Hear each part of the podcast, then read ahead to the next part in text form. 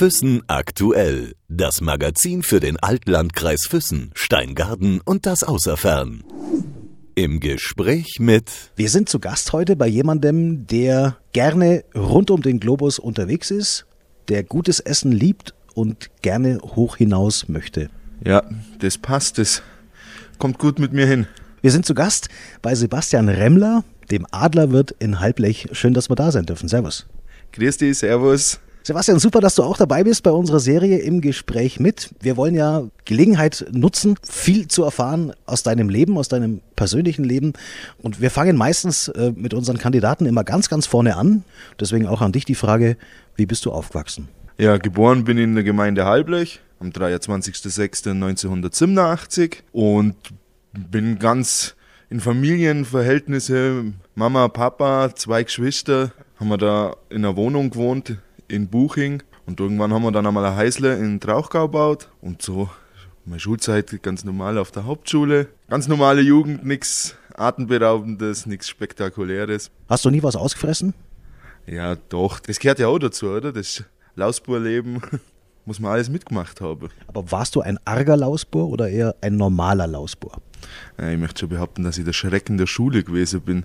da muss ich nachhaken jetzt, warum? Ja, ich habe eine freche Gosch gehabt und alle das gesehen, was ich denke und immer einen eigenen Willen gehabt und das habe ich dann auch so durchgezogen. Das, was ich im Kopf gehabt habe, habe ich immer schon von Anfang an durchgezogen. Wurscht, was die anderen sagen. Genau, das ist mein Ding und ich mache das. Und was die anderen sagen, das war mir schon immer egal. Das haben wir ja eingangs schon erwähnt. Äh, du bist jemand, der gerne hoch hinaus möchte. Da kommen wir gleich noch ausführlich dazu. Der gerne rund um die Welt reist. Das hat sich sicherlich auch irgendwann entwickelt. Und du bist jemand auch natürlich klar, wie wir alle, der gutes Essen gerne liebt. Bist du in der Gastronomie groß geworden? No, ähm, also meine Familie hat gar nichts mit der Gastro zum tun gehabt. Aber ich habe das in der Schulzeit schon für mich entdeckt, dass ich lieber am Herd stehe, als mit der Laubsäge irgendwo was ausschneide. Und dann ist es schnell für mich klar geworden, dass ich Koch werde und habe dann auch erfolgreich die Kochlehre beendet und bin mein Leben lang jetzt halt Koch und daher auch immer nach der Suche nach einem feinen Essen und das nicht nur in Europa. Man sagt ja immer, Köche ist ein ganz besonderer Schlag von, von Menschen. Das kannst du, glaube ich, bestätigen. Ja, ich denke mal, dass Gastrokinder mittlerweile alle einen ganz besonderen Schlag haben, weil es ist ein stressiger Job mit interessanten Arbeitszeiten. Aber es ist ein schöner Beruf. Man lernt tolle Leute kennen und man hat immer was zum Hören und zum Erzählen und das ist schon, schon was Interessantes. Man muss es halt einfach mögen. Jetzt hast du gesagt, es war fast klar für dich, dass du Koch werden möchtest, aber trotzdem, wie hat sich das entwickelt? Bist du nach der Schule aufs Arbeitsamt gegangen und hast gesagt, hm, hm was, was gibt es für Möglichkeiten oder, oder war das von vornherein klar? Ja, zum Kochen bin ich, oder meine Lehrstelle habe ich eigentlich dadurch erreicht, durch Bekanntschaft von meinen Eltern. Da war der Küchenchef vom Hotel Bannwaldsee in Buching, ist ein enger Freund von, meiner, von meinen Eltern gewesen. Und äh, die waren auf der Suche nach einem Lehrling und dann habe ich gesehen, ich hätte Interesse und habe das dann gemacht und seitdem bin ich Koch. Und du bist dann relativ schnell auch Küchenchef geworden, soweit ich weiß, äh, im Oberallgäu. Wie hat sich das ergeben dann, dieser schnelle Aufstieg? Also nach der Lehre bin ich dann ins Oberjoch, ins Skigebiet, ins Matli-Haus gekommen. Und es war dann recht witzig, weil dann da der damalige Küchenchef, der hat dann aus irgendwelchen Gründen aufgehört und dann bin ich nachgerückt. Und da war ich nur, also da war ich kurz nach der Lehre ins kalte Wasser reingeschmissen, dann hat es geheißen, du musst das jetzt machen und dann habe ich das gemacht und ja, es hat nicht geschadet. Was heißt, es hat nicht geschadet? Weil es ist ja nicht ganz einfach. Du kommst aus der Lehre, bist gerade frisch ausgebildet, Junggeselle in dem Sinne, Jungkoch und musst dann gleich eine leitende Position übernehmen. Welche Herausforderungen waren da und wie hast du das alles gemeistert? Ja, die größten Herausforderungen waren eigentlich dann das Managen vom Personal her, einteilen und Ware bestellen. Das da im Oberjoch im Skigebiet, da ist richtig was gegangen und ja, learning by doing. Ich bin ja nicht rausgekommen, ich habe ja einfach durch müssen. Und dann hast du dich auch relativ schnell ja selbstständig gemacht. Ja, also ich habe dann schnell gemerkt, dass mir das eigentlich gut in der Hand liegt, so das zu managen und dann habe ich relativ jung die Chance äh, bekommen, mich selbstständig zu machen und ich habe mir dann gedacht, jetzt oder nie und dann habe ich mich mit 21 selbstständig gemacht. Das ist jetzt dann, wird jetzt dann zehn Jahre her. Bis jetzt ist das eine gute Entscheidung gewesen. Das Geschäft haben wir ganz gut aufgezogen. Und ja, es ist ja einfach toll, wenn man da mit fremden Leuten zusammenarbeitet. Es kommen im Alltag immer wieder neue Leute, wo jeder andere Geschichte zum Erzählen hat. Gab es da von deiner Seite gar keine Bedenken, mit 21 in die Selbstständigkeit zu gehen, einen gastronomischen Betrieb zu übernehmen? Das ist ja mit einem großen Risiko auch verbunden. Hattest du gar keine Bedenken, als du dich da zu diesem Schritt entschieden hast? Ja, doch, das Risikodenken war schon da, aber deswegen habe ich es in der jungen Jahren ja gemacht. Für mich ist es wichtig, dass ich im Alter keine Schulden nicht da habe. Und deswegen haben wir gedacht, mache ich das jetzt gleich, weil wenn es nicht hinhaut, kann ich das irgendwann nochmal ausbügeln. Und so habe ich gesagt, hopp oder top. Entweder es funktioniert oder es funktioniert nicht und es hat funktioniert, weil ich bin alle nur da. Der Ort, an dem du dich selbstständig machst, hattest du da irgendwelche Auswahlmöglichkeiten, sag ich mal so, oder, oder war das auch klar, dass du hier in Halblech den jahrhundertealten Adler übernimmst? Ja, das hat sich so ergeben, weil ich hier mit denen gearbeitet habe und dann habe ich die Chance eigentlich auf die Füße geworfen gekriegt und dann bin ich dazu gekommen und ich bin ein Halblecher, das ist mein Heimat. Bin zwar viel unterwegs, aber das Herzen ist doch in der Heimat. Jetzt haben wir vorhin schon gesagt, eingangs, äh, du bist jemand, der gerne hoch hinaus möchte. Ähm, kommen wir mal auf das Stichwort Bergsteigen, Skitouren, die Berge an sich haben es dir angetan, Sebastian. Wie hat sich das entwickelt schon in der Kindheit, dass du gemerkt hast, irgendwie, du fühlst dich da oben wohl? Ja, die Berge und die Natur, das ist ein Leitfaden in meinem Leben. Das habe ich von meinem Vater mit, der war auch jede freie Sekunde in der Berg. Und das habe ich anscheinend mitvererbt gekriegt. Und ich habe sehr viel bei uns rum bestiegen oder, oder war auf viele Bergtober und irgendwann wollte ich halt einmal auf einen richtig hohen Berg. Und das kann man halt, als Gastronom habe ich im November Urlaub und dann ist das halt in den Alpen schon recht schwierig, dass man da einen, so einen 4000er besteigt. Und dann habe ich mich da mal schlau gemacht und dann ist meine erste exotische Reise, sage ich jetzt mal, nach Marokko gegangen und dann haben wir in Marokko im Atlasgebirge haben wir den Jebel Topgal bestiegen und das war mein erster 4000er und der hat ein bisschen so eine Sucht ausgelöst.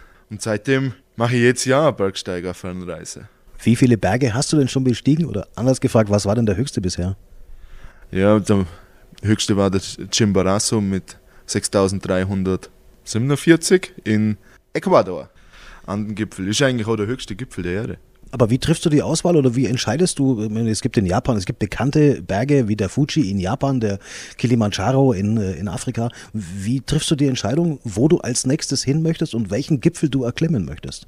Da höre ich auf meinen Bauch, das ist ein Bauchgefühl. Ich bin jetzt eigentlich mehr immer in so Reisen, wo ich ein bisschen weg von so Modebergen, jetzt so wie Kilimanjaro, das ist ja wahrscheinlich ein ganz toller Berg, aber es ist halt ein Modeberg und ich schaue eigentlich schon immer, dass ich ein bisschen so ausgefallenere oder einsamere Touren mache. Du bist nicht der Typ, der gerne in Gegenden unterwegs ist, wo viele Touristen sind.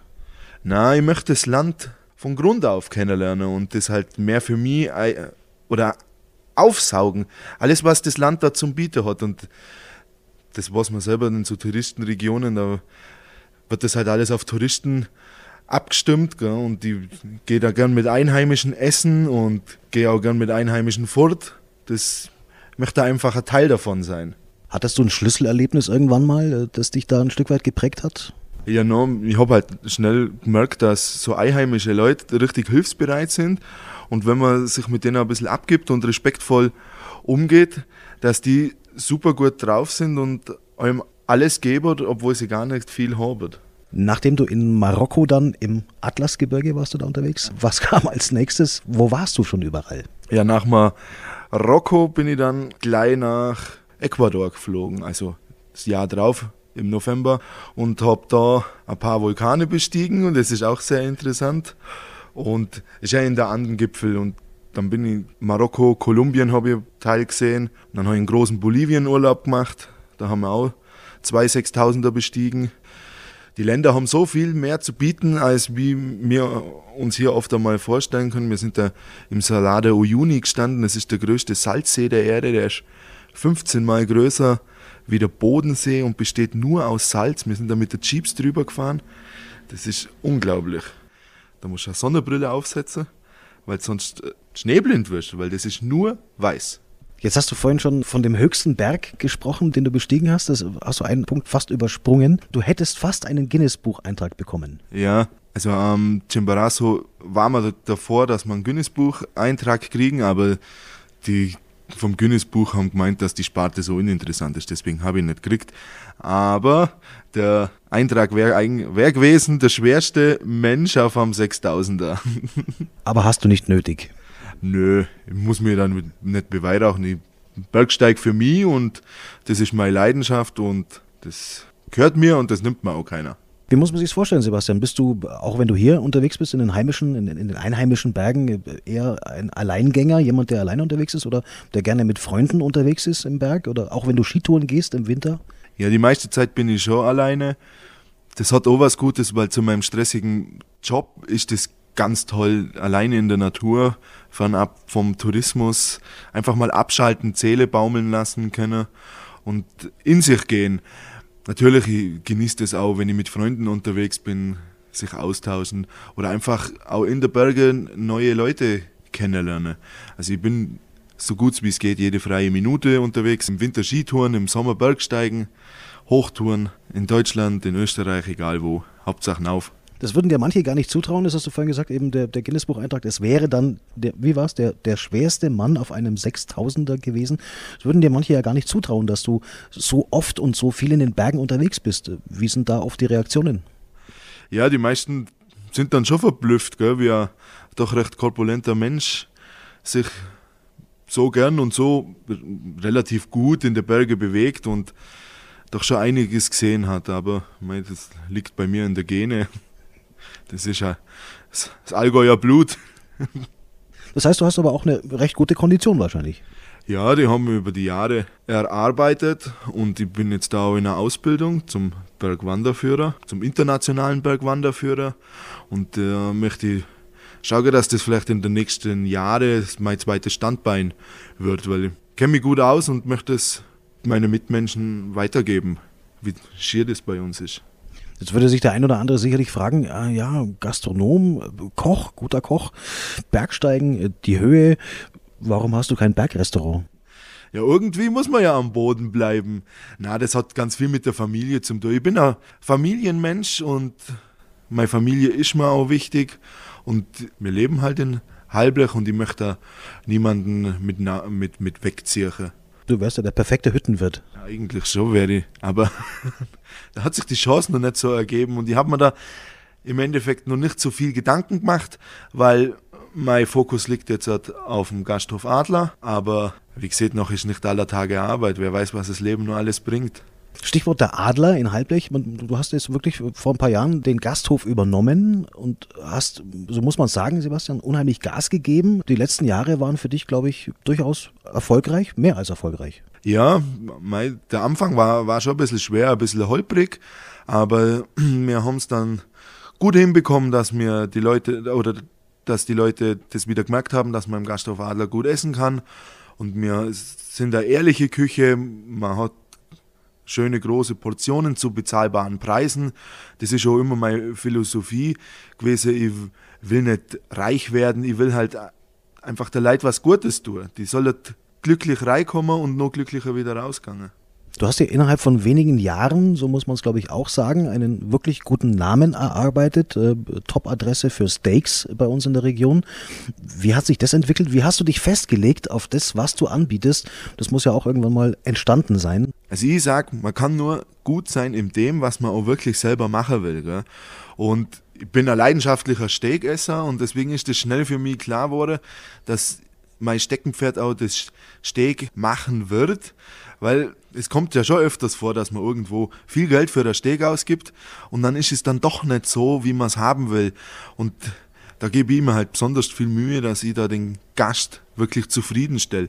Man braucht eine gute Ware und ein bisschen ein Händler dafür und dann funktioniert das. Aber man muss das einfach machen mögen. Man kann nichts verkaufen, was man selber nicht mag.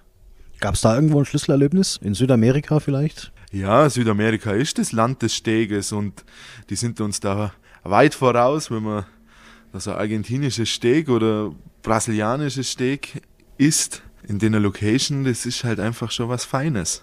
Jetzt müssen wir aufhören, über das Essen zu sprechen, weil sonst kriegen wir beide Hunger wahrscheinlich. Das Lokal, das du ja übernommen hast, der Adler, ist ein sehr geschichtsträchtiges Haus, ein sehr, sehr altes Haus auch. Ist das was, was mit ausschlaggebend war für dich, wo du sagst, das passt zu mir? Ja, auf jeden Fall. Ich glaube, der Gasthof Adler das erste Mal 1500 äh, erwähnt wurde. Es war einmal eine Adelsreiterstation, daher eigentlich auch der Name Adler. Es kommt nicht direkt vom Vogel, sondern von dieser Adelsreiterstation. Und ich bin ein sehr traditioneller Mensch und das ist einfach ein tolles Haus mit einer irren Atmosphäre, weil es halt einfach alt ist, liegt super mit Biergarten und Sonnenterrasse und ja, es war damals Liebe auf den ersten Blick. Das ist auch ein gutes Stichwort, das jetzt kommt. äh, Stichwort Liebe. Äh, Das ist das Einzige, über was wir noch nicht gesprochen haben, so gesehen. Eventuell ja vielleicht sogar das Einzige, was noch fehlen würde bei dir, oder? Ja, Es gab ja schon Bestrebungen in den letzten Jahren, äh, das zu ändern. Ja, ich habe schon ein paar so Versuche gestartet, dass ich vielleicht einmal eine Partnerin an, meine, an meiner Seite finde, obwohl das halt auch nicht ganz einfach ist in einem Gastronomiebetrieb dann ein Mensch, wo doch viel reist und jede freie Minute in der Berge ist, da ist wenig Zeit, aber wer weiß, vielleicht findet sich ja nochmal die passende Frau, die wo das gleiche Leben lebt. Du warst ja da auch bundesweit tätig und, und hast ja auch äh, Sylvester Stallones Ex-Frau, glaube ich, gezeigt, wie man richtig kocht. Ja, da, da gab es einmal was, ja, mit der Brigitte Nielsen und so einem TV-Auftritt. Viele haben es auch gesehen damals. RTL 2 war das. Ja, Wirtschaft Liebe hat die Sendung geheißen. Ja, das ist in einer Bierlaune mit meinen tollen Freunden entstanden, gell? aber es ist eine witzige Aktion gewesen, hat Spaß gemacht und einmal was ganz was anderes, weil so oft hat man die Chance nicht im Fernsehen zum Kommen. Kanntest du Brigitte Nielsen vorher? Als, in Anführungszeichen, Schauspielerin, als Ex-Frau von Sylvester Stallone? Ja doch, Brigitte Nielsen, Hollywood-Star, ja, es ist schon ein Begriff gewesen und war dann schon ganz interessant, dann doch an prominenten Person da so nah zum Kommen und mit der ein bisschen da zum Arbeiten. Ist eine witzige, tolle Erfahrung gewesen. Wie war das denn? Die sind hier angekommen mit dem ganzen Team über mehrere Tage und haben dann in deiner Küche mit dir zusammen gedreht. Erzähl mal. Ja, die sind gekommen, das waren zwei Kameramänner, dann war Tonmann und eben eine Regisseurin.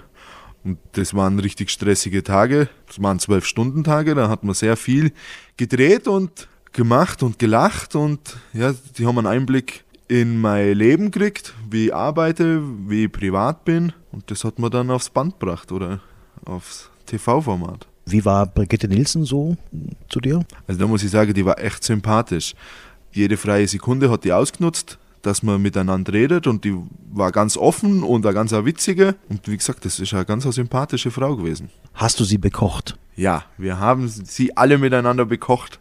Ja, Hollywood Star hat Salat mit Puttenstreifen gegessen, war, glaube ganz zufrieden und hat ja dann auch ein bisschen mitgeholfen und bedient und hat sich am Herd versucht. Allerdings hat diese TV-Geschichte ja nicht den gewünschten Effekt gebracht, den du damit erzielen wolltest, oder? Nee, bracht hat das gar nichts. Aber das war mir von vornherein klar, dass so möchte ich auch meine Frau nicht kennenlernen. Das wäre jetzt der wahnsinnigste Zufall gewesen, dass das funktioniert. Aber ich habe das auch mit ganz anderen Augen gesehen. Ich habe das als Gaudi mitgemacht. Das war eine tolle Geschichte. Wie gesagt, war eine super Erfahrung. Aber ich hätte mir das nicht vorstellen können, dass das wirklich funktioniert. War da gar keine dabei? Das waren ja mehrere Kandidatinnen, oder? Ja, waren mehrere Kandidatinnen, aber da war, da war nichts dabei, das wo, wo ich langfristig gesehen hätte, dass die Frau an meiner Seite das aushält oder das überhaupt mitmacht. Weil die Frau, die es mit mir aushält, die braucht schon auch die Liebe zum Berg, eventuell vielleicht ein bisschen Gastro-Erfahrung und ja, Gibt ja zu jedem Topf auch einen passenden Deckel. seht man, aber vielleicht bin ich auch ein Wok. Das heißt, da hat sich also gar nichts daraus ergeben. Du, du hast auch keinen Kontakt mehr zu den, zu den Damen oder da keine bleibenden Freundschaften. Nö, das hat sich nach den Dreharbeiten alles so verflossen. Jeder ist seinen Weg gegangen und ich denke da eigentlich auch gar nicht mehr so oft dran. Bin eine Zeit lang ganz viel angesprochen worden, auch an den unmöglichsten Orten, wo ich mir gedacht habe, wow, wie hat man mir jetzt da wirklich erkennen können? Mir ist es einmal so gegangen, ich bin auf der Zugspitze oben gewesen und dann haben mich die Leute darauf angesprochen, dass sie mich doch aus dem Fernsehen kennen, wo ich mir gedacht habe, es ist unglaublich, dass, dass, dass die wirklich wildfremde Menschen auf der Straße erkennen. Autogramme musstest du noch keine geben. Doch, er nickt. Doch, Autogramme, Selfies, da war alles mit dabei.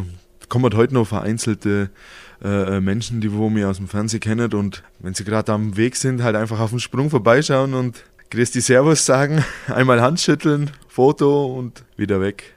Kommen wir nochmal auf das Thema Reisen zurück, Sebastian. Muss ich nochmal nachhaken, weil da eigentlich noch sehr, sehr viele Fragen offen sind. Äh, du warst jetzt im letzten Jahr auf einer weiteren großen, kann man fast sagen, auch schon Expeditionsreise, so ein bisschen schon, weil du bist ja ein bisschen auf Erkundungstour auch, wenn du in fernen Ländern unterwegs bist. Ja, das auf jeden Fall.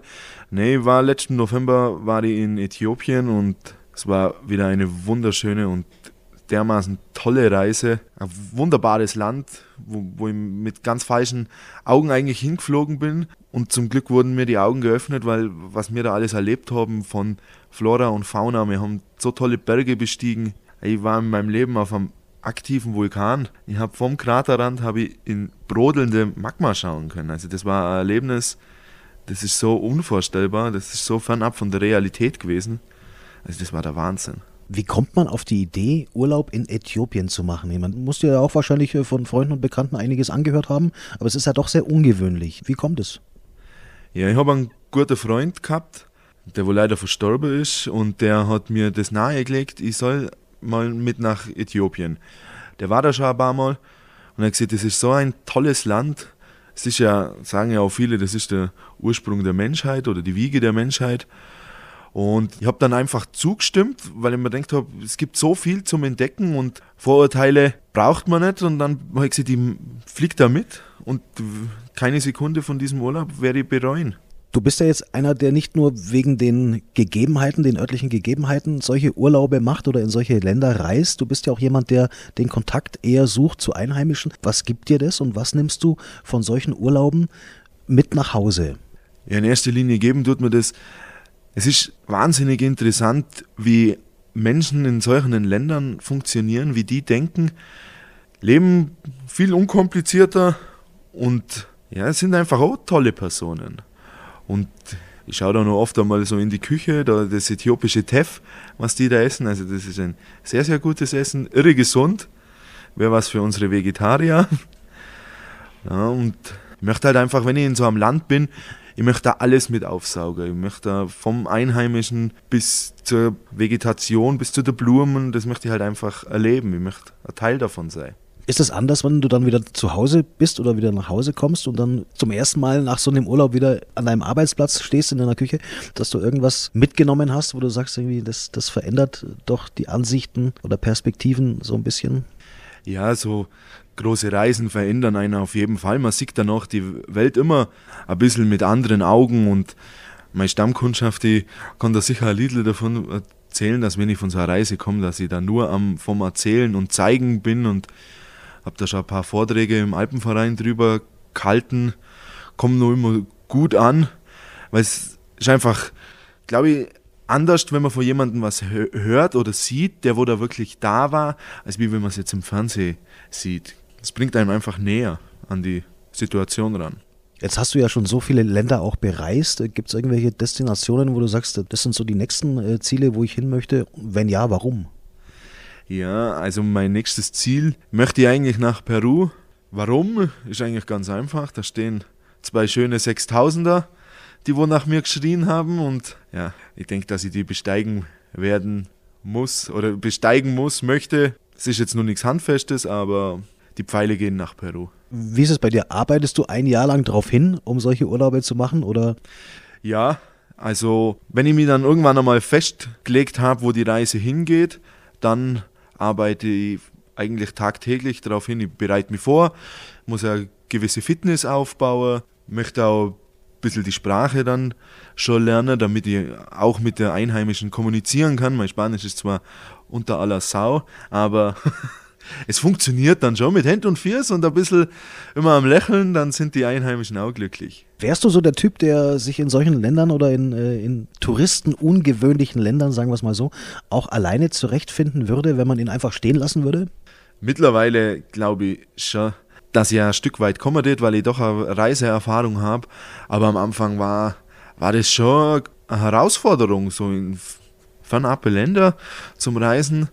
Aber wie gesagt, man reift ja auch mit der Zeit. Ich würde jetzt schon sagen, dass ich ein Stück weit komme. Aber es gibt schon so Länder, da zum Beispiel das Äthiopien, das ist dann schon sehr exotisch und sehr schwierig, da alleine durchzukommen. Gab es generell so Situationen in solchen Ländern, in denen du unterwegs warst, äh, die in Anführungszeichen grenzwertig waren oder wo du, wo du selber äh, geschluckt hast? also ich habe äh, Bolivien und in Äthiopien habe ich auch mit Einheimischen Kontakt gehabt, wo ich dann auch auf eigene Faust losgezogen bin.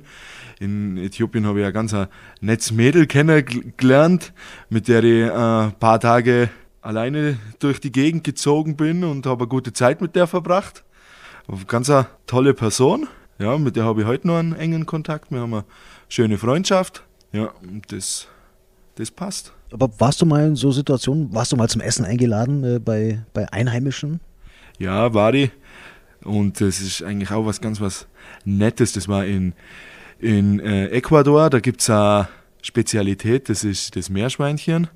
Und das hat man uns auch privat eingeladen. Und das, sowas muss man halt einfach probieren. Und jeder, der wo mal in den Genuss kommen darf, ein Meerschweinchen zum Probieren, der soll das machen. Das ist Tipp vom Koch, das ist fein. Nach was schmeckt es denn? Also ich erkläre das immer meine Freunde so, dass das ein Portionsspanferkel war. Das war außen knusprig, innen saftig und ja, es hat genau für eine Portion oder für eine Person gereicht. Und ich sage immer, das ist ein Portionsspanferkel. Man, aber da bist du als Koch sowieso, glaube ich, open-minded, wie man heute sagte, oder? Offen, komplett offen. Also gibt es irgendwas, was du, was du nicht probieren würdest, frage ich so.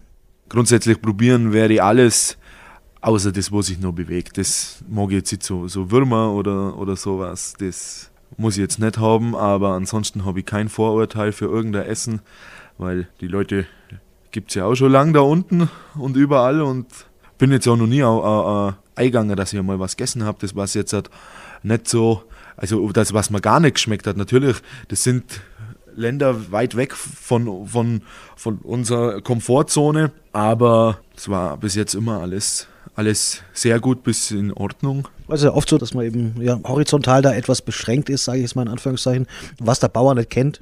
Ja, aber das ist halt mein, mein Kochgehen.